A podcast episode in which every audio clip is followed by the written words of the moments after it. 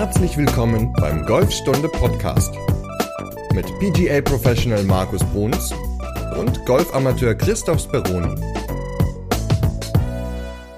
Folge 101. Heute geht es um Talent versus Training. Moin Markus. Ja, moin Chris. Ähm, ja, Talent versus Training, da haben wir eine, eine Nachricht bekommen. Es war keine Sprachnachricht, sondern es war mal eine Schreibnachricht sozusagen. Und ähm, auch wieder, wie ich es ja immer sage, ein spannendes Thema, denn äh, ja, ist Talent wirklich das Einzige, was man braucht, um voranzukommen, oder braucht man Fleiß und äh, Energie und Ehrgeiz noch dazu, um weiterzukommen? Aber das können wir uns ja gleich mal anhören. Aber vorweg, wie war denn deine Woche eigentlich so? Du hast ja ein bisschen trainiert, habe ich ja gesehen. Ja, ich habe ein bisschen trainiert und ich habe es zum ersten Mal geschafft, dass ich dir ein Video geschickt habe und du hattest keinen Kritikpunkt. Also in dem Sinne bin ich gerade hier auf Wolke 7 des Golfhimmels. Ja, super. Ja, das war wirklich. Also du hast mir ein Video geschickt, du bist ja irgendwie, war das Sonntagabend, glaube ich, oder Samstagabend, noch auf die Golfrange gegangen und hast mir ein Video irgendwie um halb zehn geschickt und dann habe ich mir das angeguckt und habe gedacht, wow, der nutzt Trainingsmittel, also Hilfsmittel. Ich habe nur zwei entdeckt. Du hattest dann ja noch deinen dein kleinen Launch-Monitor dabei stehen. Ich hab, den habe ich aber jetzt erst gesehen. Und die Bewegung, die du gemacht hast oder woran wir ja auch gearbeitet haben über das Online-Coaching, das ist dir sehr, sehr gut gelungen. Und ich muss sagen, das sieht von der Seite sehr, sehr gut aus. Jetzt müssen wir mal gucken, wie es von vorne aussieht, ob man da vielleicht noch ein, zwei Kleinigkeiten verändern kann. Aber sonst hast du da jetzt dein, dein Programm für den Winter sozusagen, das nämlich zu festigen. Ja, Verbesserungspotenzial gibt es ja immer, aber ja. mein Schrumpfschlagen habe ich, glaube ich, ganz gut jetzt wieder in den Griff bekommen. Ja, das groß-kleiner werden, ne? ja, was ja immer so dein Problem war. Aber das hast du gut hingekriegt und vielleicht ist das ja für jeden mal so eine Idee, so ein Online-Coaching zu machen, oder so wie der Christoph, um einfach gerade jetzt über den Winter den Schwung zu verbessern. Deswegen, ja, auf der Golfstunde-Seite gibt es dazu die Anleitung. Gerne kann ich euch dann bei der, ja, Schwungumstellung ist es ja nicht, aber helfen, eure Ballflüge, Ballkontakte zu verbessern, ohne großartige Veränderungen an der Bewegung vornehmen zu müssen, denn so eine Schwungumstellung dauert ja doch immer wesentlich länger, als mal ein, zwei Punkte zu korrigieren. Und hast du die Folge 100 gut verarbeitet? Katerstimmung? Ich habe sie mir angehört. Hast du? Äh, ich habe sie mir tatsächlich mal, mal nach langer Zeit wieder eine eigene Folge angehört beim Autofahren und ich habe immer noch gegrinst, als der Bernd Rittermer die Sprachnachricht geschickt hat, der Oliver Heuler und der Frank Adamowitz. Also ich muss sagen, da nochmal ganz, ganz vielen, vielen Dank. Äh, das war, ja, war schön und ich hatte immer noch so ein Lächeln auf dem, ja, auf dem Gesicht, als ich dann mit dem Auto zum Golf oder in den Golfclub gefahren bin und nein, war schön. Also 100 Folgen ist ja auch nicht mal eben so auf einer Arschbacke abgeritten, sondern hat ja auch zwei Jahre gedauert. Und äh, ja, jetzt machen wir weiter, dass wir bis Folge 200 kommen. Ja, der Frank, der hat ja so gesagt, ja, Folge 1000 wäre ja mal ja. toll, aber das würde ja noch ganz schön lange dauern. Ja. Bei 100 Folgen pro zwei Jahre ja. sind wir dann in 18 Jahren fertig. Ja, 18 Jahre, da bin ich 60. Naja, wir gucken mal, wie weit wir kommen. Aber der Stoff geht uns ja nicht aus. Ne? Wir haben ja einige Nachrichten auch bekommen. Ja, das stimmt. Also dadurch, dass wir ja eine Golftasche verlosen und das dann aber erst in der nächsten Folge bekannt geben, wer die gewonnen hat, haben wir, glaube ich, wieder ganz ordentlich Futter reinbekommen. Also sind sehr viele Sprachnachrichten reingepurzelt, über die wir uns ja gefreut haben. Und da würden wir auf jeden Fall gerne um Verständnis bitten, dass es vielleicht ein klein bisschen länger dauert, bis eure Sprachnachricht verarbeitet wird, weil grundsätzlich greifen wir wirklich jedes Thema auf. Also wenn ihr einen Themenwunsch habt, einfach uns schicken und wir werden darüber sprechen, aber kann dann halt ein paar Wochen länger dauern. Genau, in Folge 102 kommt ja schon eine Frage, dann da reden wir nachher drüber. Aber das ist ja auch immer ganz spannend, gerade die Themen zu behandeln und zu besprechen, die, die euch interessieren. Äh, und deswegen, also schickt uns gerne weiterhin diese Sprachnachrichten oder E-Mails oder auf welchen Kanälen auch immer dann haben wir genügend Stoff und äh, eure Fragen werden natürlich äh, beantwortet. Ja, so wie zum Beispiel die Frage vom Mirko. Der hat uns nämlich eine WhatsApp geschickt, allerdings, wie du ja schon gesagt hast, keine Sprachnachricht, weil ihm das so ein bisschen unangenehm ist, hm. seine eigene Stimme aufzunehmen. Ich glaube, das Problem hatten wir beide am Anfang auch. Ja, total. sich selbst zu hören ist komisch. Aber gewöhnt man sich ja dann auch mit der ja. Zeit dran. Aber das ist gar kein Problem, weil wir lesen natürlich auch gerne Textnachrichten vor. Also, wenn ihr schüchtern sein solltet und eine Frage habt, dann schickt uns einfach eine Nachricht als E-Mail oder WhatsApp-Textnachricht. Passt auch wunderbar. Und dann würde ich mal vorschlagen, dass ich mit meiner wunderschönen Stimme die Nachricht vom Mirko vorlese. Da freuen wir uns jetzt drauf. Ja, das habe ich mir gedacht, dass du dich da freust. Also der Mirko schreibt, als ich anfing zu golfen, habe ich von Freunden die Grundlagen, in Klammern mehr oder weniger, des Golfschwungs beigebracht bekommen. Bevor ich jetzt alles vorlese, was hältst du davon, wenn so die Freunde die Grundlagen des Golfschwungs vermitteln? Also es gibt seit ein paar Jahren gibt es so ein System, das haben wir, ich denke mal auch in vielen anderen Clubs ist es so, da bringen Mitglieder Freunde mit und können dann, also ein Mitglied bringt zum Beispiel drei Freunde mit und kann mit dem neun Löcher auf den Platz gehen das persönlich finde ich eine ziemlich gute Sache. Ich halte ehrlich gesagt nicht so viel davon, dass ein Freund oder eine Freundin von Anfang an einen anderen unterrichtet, mit ihm spielt, ihm dann Tipps gibt, wie er den Schläger zu schwingen hat, zu greifen und so weiter, weil es ist immer wieder meine Erf oder meine Erfahrung zeigt immer wieder, dass dann einfach die Spieler, die schon spielen können, dem Anfänger irgendwas beibringen, was er vielleicht gar nicht kann, weil der Spieler das von seinem Pro gehört hat. Denkt er, er muss das jetzt an den anderen Spieler weitergeben, was vielleicht nicht verkehrt ist, aber es gibt erstmal andere Punkte, die wichtig sind. Deswegen mal so neun Loch gehen oder mal eben so eine halbe Stunde, okay, aber danach sollte auch jeder irgendwie ja, in Richtung Platzreife mit dem Pro arbeiten, damit er einfach nicht zu viele Fehler von Anfang an eintrainiert. Ja, wobei ich auch glaube, gerade so, wenn man herausfinden will, ist denn Golf was für mich, dann spricht da, glaube ich, absolut nichts dagegen, weil Nein. da ist sowieso das Grundverständnis nicht da. Ja, da geht es dann vielleicht eher darum, ja, macht mir das einfach nur Spaß, da der Versuch, den Ball irgendwie in die Luft zu bekommen oder nicht. Aber ich glaube, dass es halt schon wichtig ist für die Grundlagen, da einfach auch, ja, sag ich mal so, von einem geschulten Trainer das vermittelt zu bekommen. Ja, das ja. ist, glaube ich, einfach dann eine solide Grundlage. Aber die hatte der Mirko nicht, weil es geht nämlich weiter. Meine Platzreife bestand aus einem Zweitageskurs von Groupon und war von, von den Lehrinhalten unter aller Sau. Ja, das kann ich mir ganz gut vorstellen. bei, bei zwei Tagen, ja. So, in den Folgejahren spielte ich ohne große Ambition nur Spaßrunden. Leistungsniveau Handicap 40 bis 50. Mein erstes Turnier war die reinste Katastrophe. Und er schreibt noch in Klammern dazu, da hat er nur teilgenommen, weil das in Pankow war und der da den Sepp Meier treffen wollte. Kleine Anekdote am Rande. Berlin-Pankow, der Golfplatz, Architekt vom 18-Loch-Platz ist der ehemalige Torhüter Sepp Meier. Und der hat da nämlich das Platzdesign gemacht. Echt jetzt? Ja, echt jetzt. Also okay. ich will ja dem guten Sepp ähm, nicht zu nahe treten, aber ich glaube, ja, so mit meinem Laienverständnis würde ich sagen, dass er besser Schüsse abwehren kann, als Golfplätze zu designen. Also, hm. also die Bunker, die sind teilweise so ein bisschen exotisch platziert, finde ich. Aber mhm. Platz ist trotzdem in Ordnung. Ja, aber das ist jetzt nicht so, dass man jetzt so sagen würde, uh, das ist aber, der, der hat aber Talent, jetzt irgendwie tolle Plätze zu machen. Genau, und da findet nämlich einmal im Jahr das große Sepp Meier Turnier statt. Und da spielt der Sepp Meier dann mit und da war der Mirko dabei. Und da, es mhm. lief halt überhaupt nicht. Und danach hat er halt erstmal die Lust ähm, verloren am Golfen und spielte nur noch ab und zu. Mhm. Kennst du das auch so von ähm, Schülern bei dir, dass die so nach einer langen Zeit zu dir kommen und sagen, ah, ich habe irgendwie die Lust verloren? Und ja. passiert das, ja?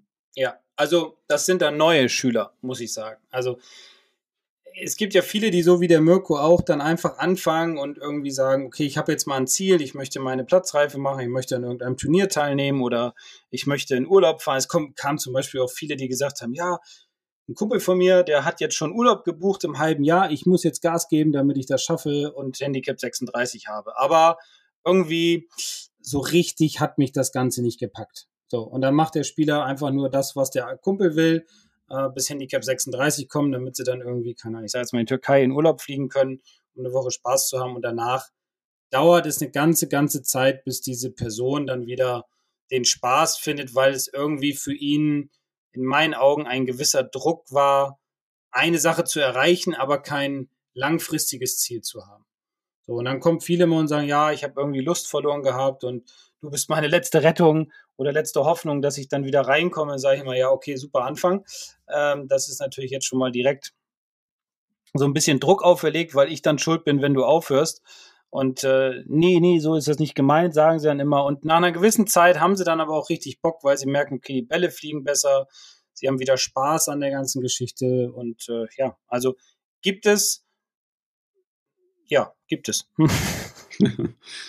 Ich glaube, ein ganz wichtiger Aspekt, den der Mirko ja auch angesprochen hat, sind, glaube ich, einfach auch so die Grundkenntnisse. Ne? Also ich meine, wenn man irgendwie von den Freunden den Golfschwung vermittelt bekommt und dann irgendwie so einen zweitages Platzreifekurs hat, dann ist es ja eigentlich, wenn er halt ein Handicap 52 dann spielt bei einem Turnier, eigentlich jetzt auch gar nicht so schlecht. Ne? Also das. Nee, hat er sich zwei unterspielt im Grunde. Also schlecht ist es nicht ich kann mir schon vorstellen, dass er dann so ein bisschen seine Lust verloren hat, weil es wahrscheinlich relativ viel Krampf und Kampf war auf der Runde und er sie vielleicht aber auch gedacht hat, ich habe oder er sich höhere Ziele sogar gesteckt hat, als jetzt nur an dem Turnier teilzunehmen und nur Handicap 52 zu erreichen. Vielleicht hat er auch gedacht, es ist leichter und oder die Kumpels haben gesagt, es ist leichter, weiß man ja nicht, was da so hintersteckt. Deswegen, ja. Aber lass uns doch äh, das ruhig nochmal weiter anhören, was er gesagt hat. Ja, also was ich, worauf ich hinaus wollte, ich glaube, das hat auch immer ein bisschen mit der Erwartungshaltung einfach zu tun, ne? dass man halt sagt, das ist eine reinste Katastrophe und danach verliert man die Lust. Das hat ja oft damit zu tun, dass einfach der Frust extrem groß ist. Genau. Und da würde ich einfach nochmal an der Stelle erwähnen. Also ich kann das extrem gut nachvollziehen mit dem Frust und dem, hey, das müsste doch eigentlich besser sein. Und ich kann halt wirklich nur empfehlen, schaut euch unseren Kurs an, der ist auch kostenlos, der Weg zur Platzreife. Also alle, die irgendwie so diese Grundlagen verpasst haben und einfach so nochmal, wie sind die Basics? Da haben wir nämlich auch einen Online-Kurs zusammengestellt, der ist komplett kostenfrei und den verlinke ich auch nochmal in der Podcast-Beschreibung. Und da erklärst du ja auch nochmal so die Basics für alle Schläge und was ich noch viel wichtiger finde, ist auch so ein bisschen die Organisation auf dem Platz, weil ich finde, das ist auch immer so ein ganz wichtiger Aspekt, um einfach mehr Sicherheit zu bekommen. Ja, klar, auf jeden Fall. Also Routine ist ja immer ein Zauberwort.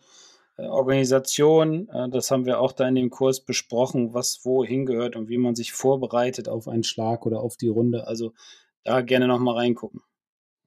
Ja, und du merkst, die Textnachricht ist sehr lang, deswegen habe ich da jetzt so viele Zwischenfragen eingebaut. Ich lese aber mal weiter. Ja. Erst mit dem Beginn des ersten Lockdowns hatte ich wieder Lust zu spielen. Ich trainierte, analysierte und versuchte an meinem Schwung und Schwächen zu arbeiten. Ich investierte jedoch nur zwei bis vier Stunden je Woche. Von März 21 bis quasi jetzt spielte ich drei Turniere und habe mich ohne jegliche fremde Hilfe auf Handicap 36 runtergespielt. Bei einem weiteren Turnier am Wochenende konnte ich mich jedoch nicht weiter verbessern.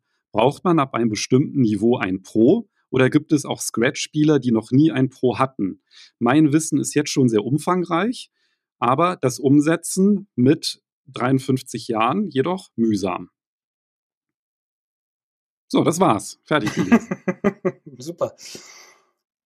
Ich kann ja einfach mal so ein bisschen anfangen. Also erstmal vielen Dank für diese schöne, schöne Nachricht, Mirko, was wiederum auch ein Thema ist, was, glaube ich, viele beschäftigt, weil einmal haben sie vielleicht Angst, am Anfang direkt zu einem Pro zu gehen oder Hemmung davor. Habe ich auch schon oft gehabt, dass Leute gesagt haben, ah, ich habe so ein bisschen Hemmung gehabt, wenn ich jetzt hierher komme und du siehst meinen Golfschwung und der sieht furchtbar aus und ähm, dann drehen und schrauben wir an Dingen, die ich vielleicht gar nicht kann und du stellst alles um und dann sage ich immer Stopp.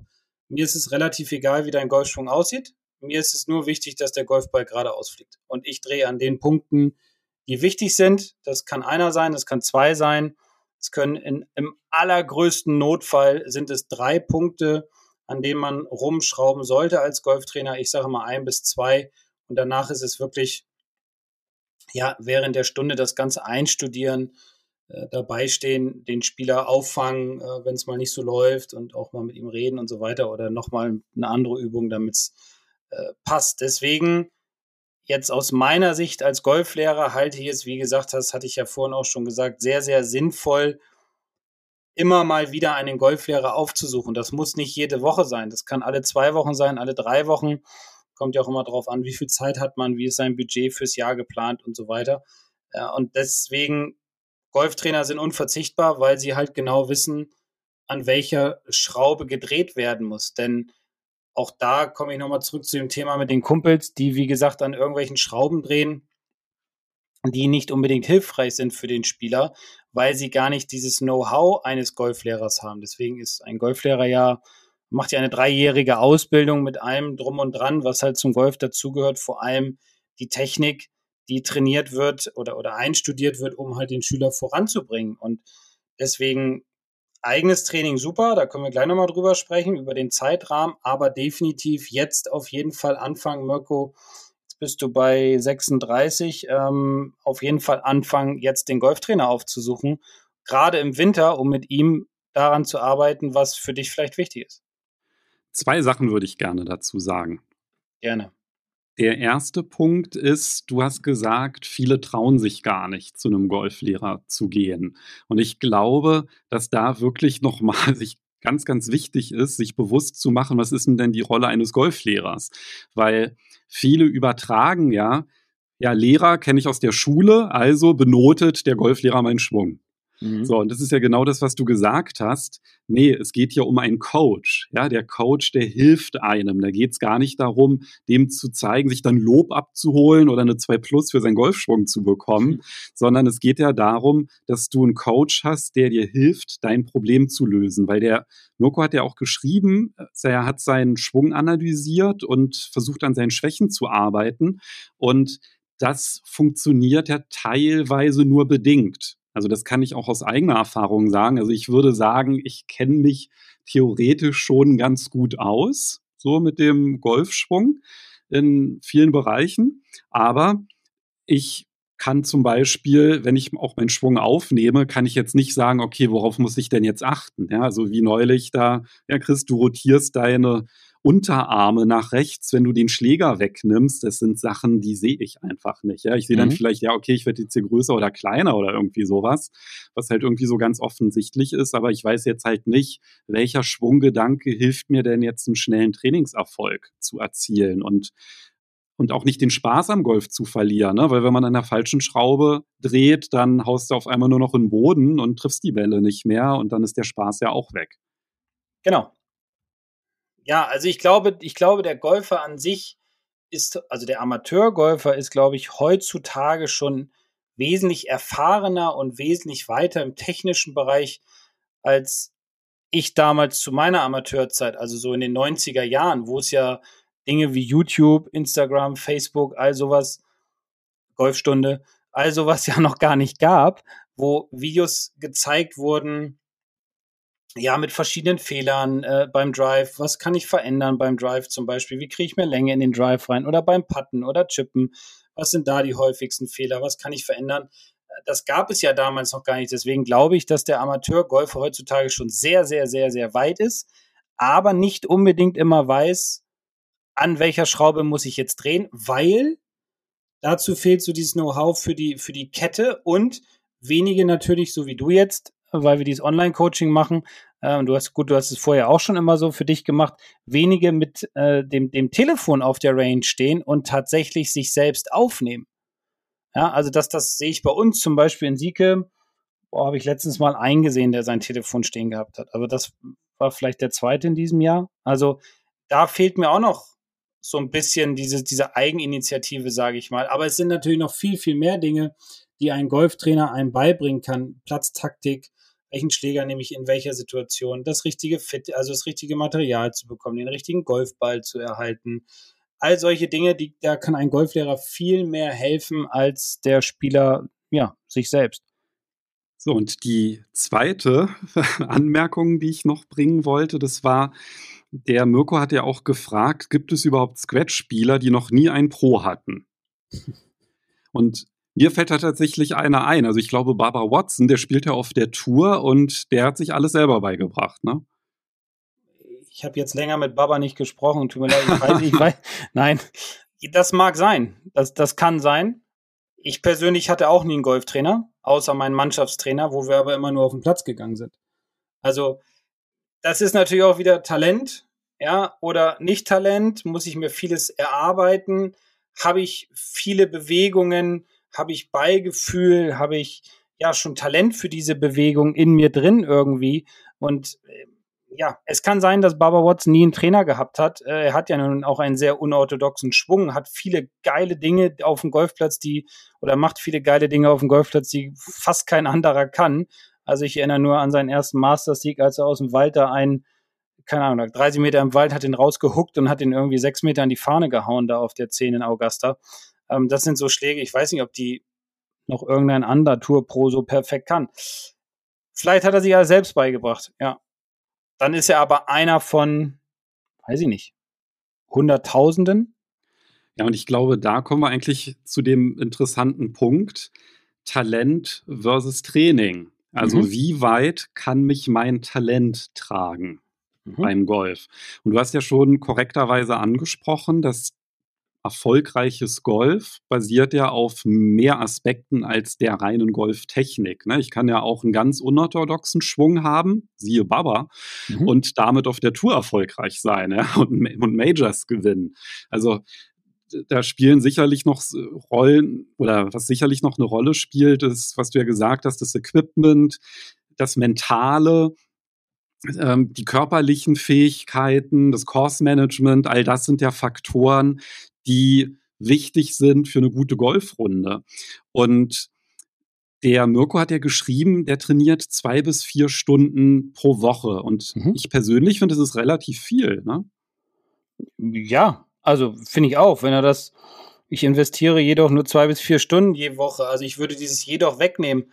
Ich investiere und nur würde ich auch wegnehmen. Also zwei bis vier Stunden finde ich schon, finde ich schon eine Menge. Also das muss man sich überlegen. Jeden Tag eine Stunde, es sind vier Tage, vier Abende, gerade jetzt so in der Winterzeit oder Herbstzeit, ist schon eine Menge. Und da kommt es natürlich wieder drauf an, wie trainiert Mirko und was trainiert er? Hat er eine Struktur in seinem Training oder schlägt er nur Bälle? Das, das weiß ich ja nicht. Das kann ich nicht beurteilen, weil nur Bälle schlagen ist in dem Sinne ja kein Training. Das ist einfach ein bisschen raus, sich bewegen, ein bisschen auf die Range kloppen und fertig ähm, Training, ob es zwei Stunden sind, vier Stunden, acht Stunden, zwölf Stunden, wie auch immer, sollte mit einer gewissen Struktur versehen sein. Man kann dann erstmal eine halbe Stunde Techniktraining machen, danach kann man verschiedene Distanzen trainieren, verschiedene Flugkurven, verschiedene Balllagen, verschiedene Schläge. Also da gibt es ja Unmengen an Dingen, die man halt machen kann. Und das ist auch ein ganz, ganz wichtiger Faktor, um halt weiterzukommen. Ich glaube, bei Training ist halt immer ganz wichtig, dass Training immer ein Ziel haben muss. Genau. Und wenn Training ein Ziel hat, dann habe ich auch eine Ausgangssituation, also einen Ist-Zustand und das Ziel definiert mein Soll-Zustand. Und gutes Training beschreibt den Weg, der in kürzester Zeit zum Ziel führt. Und das ist natürlich als Hobbygolfer ziemlich schwierig umzusetzen, weil ein Golftrainer, der beschäftigt sich halt hauptberuflich genau nur mit dieser Frage. Und deswegen ist eigentlich schon so die, dieser Punkt, ne, wie weit kommt man denn ohne Trainer, hängt eigentlich auch damit zusammen, wie gut kann ich denn autodidaktisch trainieren. Und wenn man sich halt genau diese Aspekte nie vor Augen hält, also was ist denn mein Ziel, was ist meine Ausgangsbasis und wo will ich hin, dann wird es wahrscheinlich relativ schwierig. Ja, also deswegen sage ich ja, sein erstes Ziel war, bei dem Turnier teilzunehmen und das hat er gereicht und vielleicht er hat oder hat er erreicht, vielleicht war er damit zufrieden und hat dann erstmal, ja, irgendwie ist innerlich zusammengesackt. Vielleicht sollte auch ein längerfristiges Ziel im Fokus stehen, dass er sagt, okay, er ist 53, ich möchte mit äh, 55 Jahren, möchte ich, kann ich sag jetzt mal einstellig sein oder möchte meine Drives über 200 Meter hauen oder irgendwie sowas. Das sind ja Ziele, auf die man dann hintrainieren kann und ähm, die einem auch helfen, weiter an der Sache dran zu bleiben und Spaß zu haben, weil sich ja über eine gewisse Zeit dann auch Erfolge einstellen werden. Also ja, wobei die Ziele, die du jetzt genannt hast, beim Ziel ist es ja auch immer wichtig, ein realistisches Ziel zu wählen. Ne? Also ich glaube, wenn man jetzt so genau. sagt, äh, ich will einstellig werden und das ist ja schon recht ambitioniert. Ich glaube, das ist auch immer ganz sinnvoll, sich Zwischenziele zu setzen, die auch erreichbar sind. Und es gibt ja auch Ziele, die sind ziemlich leicht zu erreichen und müssen ja noch nicht mal unbedingt mit Training zusammenhängen. Ne? Wenn ich sage, ich mache jetzt mal ein Schlägerfitting, damit meine Ausrüstung zu mir passt, das kann man ja ganz gut erreichendes Ziel, ja. Ziel, genau, ohne zu trainieren. Ja, ja, das war jetzt auch so ein bisschen allgemein gesprochen, ne? Also so Beispiele halt, ich meine, von Handicap 36 in wahrscheinlich anderthalb, zwei Jahren einstellig zu werden, ist schon ein sehr, sehr, sehr hohes Ziel. Man kann auch kleinere nehmen, definitiv, aber ohne Ziele wird man, glaube ich, keinen Spaß haben bei der ganzen Sache. Genau, und ein Ziel von der Trainingseinheit, da hast du ja auch schon drüber gesprochen. Nur Bälle schlagen, also ich mache jetzt den Eimer Bälle leer. Ja gut, also Sollzustand, äh, ist Zustand Eimer voll, Sollzustand hm. Eimer leer. Ja. Ist halt die Frage, was erreiche ich dadurch? Also ich kann super Eimer leer schlagen. Eimer leer, aber, genau. ja, genau. Aber damit habe ich halt keinen Effekt.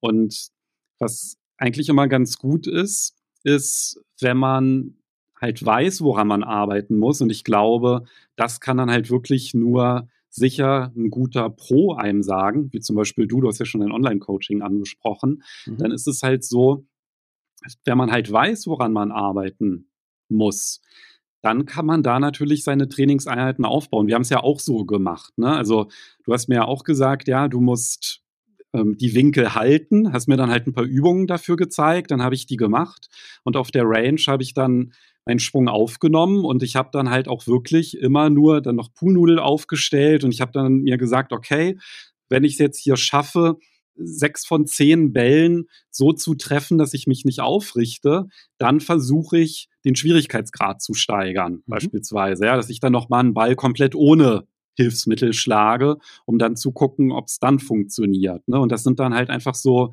kleine Schritte, die man auch ins Training integrieren kann, wenn man halt an seiner Technik arbeitet und dann halt nicht, wie du es ja vorhin beschrieben hast, zum Beispiel an der Routine, wenn ich halt sage, ich habe jetzt hier unterschiedliche Ziele und versuche dadurch mehr Sicherheit für den Platz zu bekommen ja, sein Training steigern, sich auch da auf der Range, was du ja auch schon so gesagt hast, nicht einfach den Eimer nehmen und auskippen äh, und Bälle wegkloppen, sondern ja, wie gesagt, auch äh, für sich ein, ein Ziel beim Training suchen. Und ich glaube, bei diesem Ziel können einem Golflehrer dann wieder gut helfen, vor allem auch indem sie, ich sage das immer so ein bisschen zu meinen Schülern, ich gebe dir jetzt eine Hausaufgabe und die Hausaufgabe ist jetzt das und das. So, und dann weiß ich ja beim nächsten Mal, gerade jetzt im Winter, wo, wo wir so Wintertrainingsblöcke anbieten, weiß ich ja dann beim nächsten Mal, okay, der Schüler hat die Hausaufgabe gemacht, der Ball fliegt besser oder der Ballkontakt ist besser oder die Bewegung an sich sieht besser aus oder hat er einfach nur stumpf Bälle geschlagen ohne den Drill, den ich ihm mitgegeben habe. Weil, also ich bin davon überzeugt, wenn man einen Drill bekommt, den kontinuierlich ausführt oder, oder auch trainiert, so wie du mit der Poolnudel oder auch mit dem Ball zwischen den Armen, dass du dadurch einfach mehr Struktur ins Training bekommst und dementsprechend wesentlich schneller deine Ziele erreichst. Aber dazu brauchst du halt vorher jemanden, der dir sagt, was du machen sollst. Genau, also das ist, glaube ich, allgemein beim Lernen so, dass man einfach eine Information braucht, die man auch verarbeiten kann. Also ich glaube, das ist einfach das Wichtige, ja. Das ist halt auch so beim Lernen gibt es ja auch diesen Irrglauben. Es gibt halt unterschiedliche Lernertypen. Der eine kann besser durch Bilder, der andere durch Audio lernen. Das ist wissenschaftlich bewiesen Quatsch. Ja, weil entscheidend ist, kann, kann mein Gehirn die Informationen, die ich bekomme, prozessieren und verorten. Und manchmal kann es halt sein, dass es genau das Bild ist, was mir gefehlt hat, um das Verständnis zu bekommen. Und manchmal ist es halt eine Textinformation oder ich habe jetzt hier gerade den Podcast was gehört, was genau dieses Verständnis geschaffen hat, das ich brauchte, um etwas ganz Konkretes umsetzen zu können. Und ich glaube, ein guter Trainer, der ist halt dann nämlich genau in der Lage herauszufinden, welche Information braucht denn mein Schüler, damit der das umsetzen kann, um zum Erfolg zu kommen. Ja, und das heißt ja auch nicht, dass jeder Ansatz sofort funktioniert. Manchmal muss man halt unterschiedliche Sachen auch ausprobieren.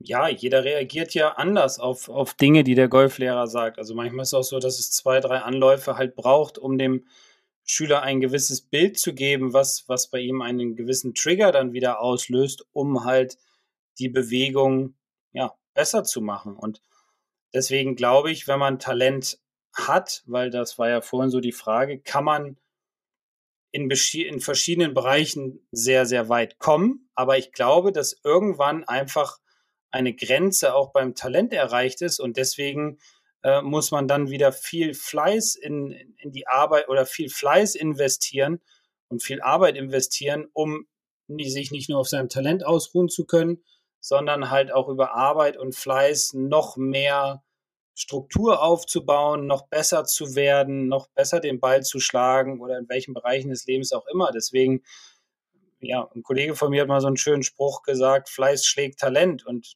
ja, mit Talent kommt man weit, aber wenn man nicht fleißig ist, dann bleibt man irgendwann ein Talent oder das ewige Talent. Und das heißt nicht unbedingt immer, dass man erfolgreich war. Lass uns vielleicht mal den Begriff des Talents zerlegen, woraus Talent eigentlich besteht. Also die passende Ausrüstung, das haben wir schon festgestellt, das ist nicht Talent, ja, muss man einfach nur mal machen. So, aber es gibt, glaube ich, ein koordinatives Talent, dann ein körperliches Talent, also wie gut kann ich zum Beispiel oder wie beweglich bin ich. Ja, das mhm. wäre so körperliche Aspekte.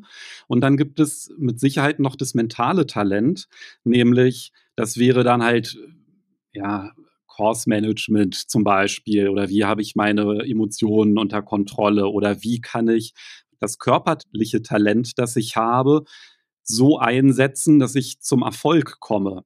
Und das finde ich eigentlich ganz spannend. Ne? Also angenommen, du würdest meinen Körper bekommen mit meiner Beweglichkeit. Uh.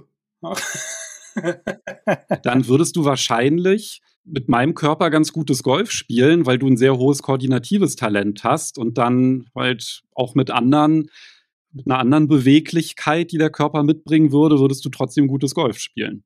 Kann ich nicht lieber deinen Kopf bekommen? Zum Golfen? Ja. Die Cleverness? Weiß ich nicht. Mein Kopf, der hilft dir irgendwie beim Golfen nicht so. Bist du mental Eindruck. nicht so stark auf dem Platz? Hm. Ja, gute Frage. Also ich glaube tatsächlich nicht. Okay. Ne, dann lass mal. ja, dann lass mal. Müssen wir nicht vertiefen. Ne? ja, also äh, dieses mentale Talent ist ja auch so. Ich habe gerade einen Podcast gehört von dem Claude Harmon, der hat den Bruder von äh, Dustin Johnson, den Austin Johnson, interviewt. Und ähm, da, da, sagen, da sprechen die, der, der Claude Harmon ist der Trainer von Dustin Johnson und halt der Austin sein, sein Bruder und sein Caddy seit vielen Jahren. Und die beiden stellen immer wieder bei Dustin Johnson eins fest, der hat, klar, der hat einen Körper, der ist extrem trainiert, der hat enorm Wumms auf dem Ball, der kann sich richtig gut bewegen dadurch, der hat ein Ballgefühl auch um die Grüns herum, aber sie sagen, was er am meisten hat, ist halt dieses Talent oder dieses, ja, ich, ich nenne es jetzt mal Talent, nicht nach hinten zu schauen, egal was war. Also er dreht sich im Grunde nie um. Ja, was hinter ihm liegt, ist in der Vergangenheit. Das, da macht er sich keine Gedanken mehr drüber. Und ich glaube, dieses, dieses Talent oder dieses, diese Einstellung auch zu haben, gerade fürs Golf, ist, glaube ich, fast noch mehr wert im Kopf als, als das körperliche Talent irgendwie. Und deswegen, wenn wir im Kopf sehr positiv gestimmt sind, schon von Kindesbein an, weil wir eine gute Erziehung hatten, weil wir immer lächelnd durch die Gegend gelaufen sind, weil wir nie nach hinten geblickt haben, weil wir auch durch Niederlagen gelernt haben und nicht daran zerbrochen sind. Ich glaube, das baut natürlich auch eine ganze Menge positive Dinge auf und finde ich, gehört auch irgendwo zum Talent dazu. Das äh, hilft dann auch mal den schlechten Körper halt, ja, gut aussehen zu lassen. Ich glaube, was auch noch so ein ganz großer Faktor ist beim Golf, ist natürlich auch die Erfahrung, also Platzerfahrung, weil der Mirko hat halt geschrieben, ja, ich weiß jetzt nicht, wie viele Runden er gespielt hat, aber er hat, vielleicht war sogar das erste Turnier da, dieses Sepp Meyer Turnier, habe ich auch so verstanden und ich meine, es war ja sogar eine Unterspielung. Ja, also es ist einfach halt so, also wenn ich mich an meine erste Fahrstunde erinnere, ja, da fährt man ja auch nicht irgendwie da gekonnt die Autobahnauffahrt hoch, rauf und äh, düst dann durch den Stadtverkehr oder irgendwie sowas. Ja, also äh, da ist man halt auch total angespannt und unsicher. Ja, und das ist, glaube ich, auch noch mal was, was vielleicht auch so ein bisschen in die Kategorie Fleiß reinkommt. Das ist natürlich einfach, wenn man viele Runden spielt, dann kommt da auch eine gewisse Erfahrung und letztendlich auch Routine hinzu. Ne? Und das ist, glaube ich, auch so ein Aspekt, den ganz viele unterschätzen beim Golf. Ja, total. Also die, diese Platzsachen unterschätzen, glaube ich, die meisten. Diese Erfahrung draußen auf dem Golfplatz, dieses, jetzt mal wieder zum Talent hin, dieses Talent des, äh, ja, der Auffassungsgabe, also was mache ich in welcher Situation, gehe ich auch mal einen Schritt zurück oder äh, ja, versuche ich einfach mal defensiver zu spielen sowas. Ich glaube, da, da kann man ganz, ganz, ganz viel trainieren und muss man auch und ganz viel Fleiß wiederum hineinstecken, wenn man dieses Talent nicht hat, auf dem Platz Ruhe zu bewahren und das alles positiv zu sehen. Das, und das, da setzen die wenigsten an. Die meisten gehen halt hin, so wie der Mirko jetzt auch wahrscheinlich und so wie fast jeder andere auch. Ich trainiere zwei bis vier Stunden die Woche, was viel ist, was ich persönlich viel finde, äh, aber wahrscheinlich auf der Driving Bälle schlagen und deswegen auch viel auf den Platz gehen. Also vielleicht einmal die Woche neun oder sogar 18 Loch spielen und mal für sich selbst und ja, haben wir auch schon einige Folgen drüber gemacht, Platzstrategie und so weiter. Brauchen wir ja nicht nochmal drüber sprechen. Ähm, gehört, glaube ich, auch damit zu. So, und deswegen würde dein Kopf auf meinem Körper eine ganze Menge bringen, weil du würdest ja die Erfahrung deiner ganzen Runden mitbringen und alleine das würde schon dazu führen, dass du deutlich besser golfen würdest, als wenn ich deinen Körper kriegen würde. Das stimmt. Ja. Mein Körper willst, kriegst du nicht. ja, ja, du, du willst immer nur meinen Körper. genau. Ich glaube, ein anderer Aspekt, der auch noch eine Rolle spielt beim Golf, ist, und zwar einer, der bei anderen Sportarten überhaupt nicht der Fall ist. Und zwar, stell dir mal vor, ich würde Eiskunst laufen lernen wollen. Mhm. So, ich ziehe meine Schlittschuhe an, gehe aufs Eis und ich will eine Pirouette drehen. Mhm. Dann hätte ich ja wahrscheinlich nicht die Erwartungshaltung, dass das sofort super toll funktioniert. Ich hoffe nicht. Beim Golfen ist es aber so, dass selbst ein blutiger Anfänger, der kann auf seiner ersten Runde ein Hole in One spielen. Ja, das stimmt. So, oder einfach durch, durch eine ganz schlechte Technik ist es möglich, dass sich viele Fehler ausgleichen, sodass der Ball trotzdem Weltklasse ist. Mhm. Also der liegt da einen halben Meter neben der Fahne oder irgendwie sowas. Kompensationstalent. So, ja, und das kann bei einer Pirouette nicht passieren. Also wenn ich versuche, eine Pirouette zu machen und ich mache einen Fehler und den versuche ich durch einen anderen zu kompensieren, dann packe ich mich wahrscheinlich eher doppelt auf die Fresse, als dass dann zufällig eine Weltklasse Pirouette dann erscheint. Ja? Und beim Golf ist das halt der Fall. Da kann man einfach dadurch, dass ich mehrere Fehler miteinander kombiniere, kann ich einen ganz tollen Ballkontakt erzeugen und der Ball fliegt super, dass man denkt, boah, wie ein Profi auf der Tour. Mhm. Ja, und dass dann, also eigentlich kann ich's ja, ja, weil ich habe ja so einen Ball geschlagen und ich glaube, das ist auch so ein ganz gefährlicher Trugschluss beim Golf. Ja, das hört man ja auch manchmal, also wenn man sich so mit Bekannten trifft, die gar kein Golf spielen und man dann so irgendwann in der Bierlaune sagt, äh, ja, dann komm noch mit, ja klar, ich komme mit, ich hau den Ball da direkt 200 Meter runter und ich treffe den, dann gib her das Ding. Und dann merken die erstmal, wie schwer das Ganze ist äh, wobei Eiskunstlaufen ja nochmal eine ganz andere Nummer ist, weil man mit einer ganz anderen Erwartungshaltung rangeht, weil der Kollege, mit dem man abends eingetrunken hat, der sagt halt, ja, ich schaff das.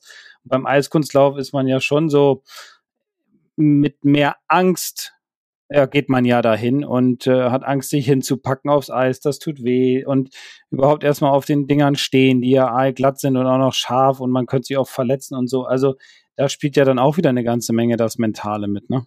Also ja, ja also auf, auf jeden Fall. Also deswegen diese Erwartungshaltung ist, glaube ich, ein ganz wichtiger Punkt und diese Fehleinschätzung, dass man mhm. glaubt, man könnte schon etwas, was man eigentlich gar nicht kann.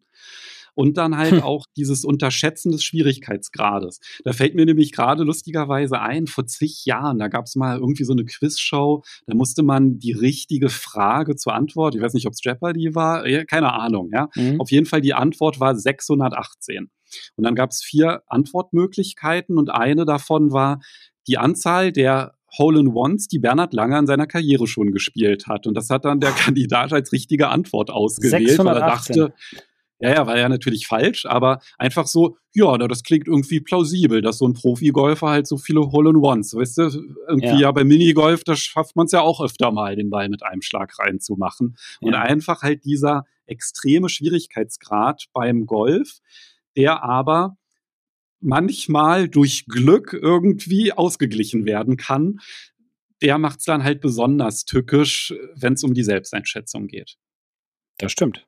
Da kann ich jetzt nicht viel mehr zu sagen, weil du hast ja schon eine ganze Menge gesagt. Diese Erwartungshaltung ist halt irgendwo immer da. Ne? Also man denkt immer, dass das funktioniert alles so von vornherein. Aber es ist irgendwann eine gewisse Grenze erreicht, wo man halt nicht mehr weiterkommt Und, und, und viele Schüler sagen auch, ja, jetzt bin ich hier bei dir und draußen laufen die Leute rum und schwingen wie wild in der Gegend rum und kriegen den Ball nach vorne. Ich so, ja, das glaube ich nicht. Ja, doch, der hat doch letztens. Ich so, ja, genau, der hat vielleicht ein Turnier mal oder mal einen schönen Schlag gemacht, aber die meisten Schläge sind halt nicht gut, weil er halt, ja, nicht immer perfekt kompensieren kann. Und nur kompensieren bringt einen nicht weiter. Deswegen, Mirko, also, als ich vorhin ja auch schon sagte, jetzt ist die Zeit zum Trainer zu gehen und äh, am Handicap zu arbeiten, dass die 36 äh, purzelt oder, oder gebrochen wird. Ja, also ich würde es dir auch empfehlen, Mirko. Such dir einen guten Golflehrer. Also entweder den Markus Online, ansonsten in Folge 98, da gibt es ja auch einen ein paar Tipps dazu, woran man einen guten Golflehrer erkennt. Da muss man ja leider schon ein bisschen häufiger ausprobieren, unter Umständen, bis man dann halt wirklich jemanden findet, der einem dann auch systematisch weiterhelfen kann. Aber ich würde halt auch sagen, mit einem Trainer ist es halt deutlich einfacher, Lernfortschritte zu erzielen, weil ja, auch wenn ein gewisses Talent da ist, wenn du halt einen guten Golflehrer hast, dann kannst du dein Talent halt auch noch viel zielorientierter einsetzen und das macht ja dann letztendlich den schnellen Lernerfolg aus. Genau. So, dann glaube ich, haben wir so zum Thema Training und Talent, glaube ich, alles gesagt, was wir so auf dem Zettel hatten. Oder hast du noch einen Punkt, lieber Markus? Hm. Äh, nein. Also, mir fällt jetzt nichts ein. Sollte mir noch was einfallen in der Vorbereitung auf die nächste Folge, würde ich es natürlich dann in Folge 102 mit einbauen. Und wenn dir nichts mehr einfallen würde, worüber würden wir dann in Folge 102 sprechen? Ja, äh, nochmal über, ja, was heißt nochmal? Also ein bisschen über Wintergolf, weil das ist jetzt ja die Zeit, der Winter ist da, es ist matschig, es ist regnerisch. Welche Dinge muss ich, muss ich vielleicht verändern, damit ich den Ball besser treffe bei dem matschigen Boden oder worauf sollte ich so achten insgesamt und darüber wollen wir in Folge 102 nochmal sprechen. Super, dann hören wir uns in einer matschigen Folge 102 und würde sagen, bis dahin. Bis dahin, macht's gut und äh, bleibt gesund. Tschüss. Ciao.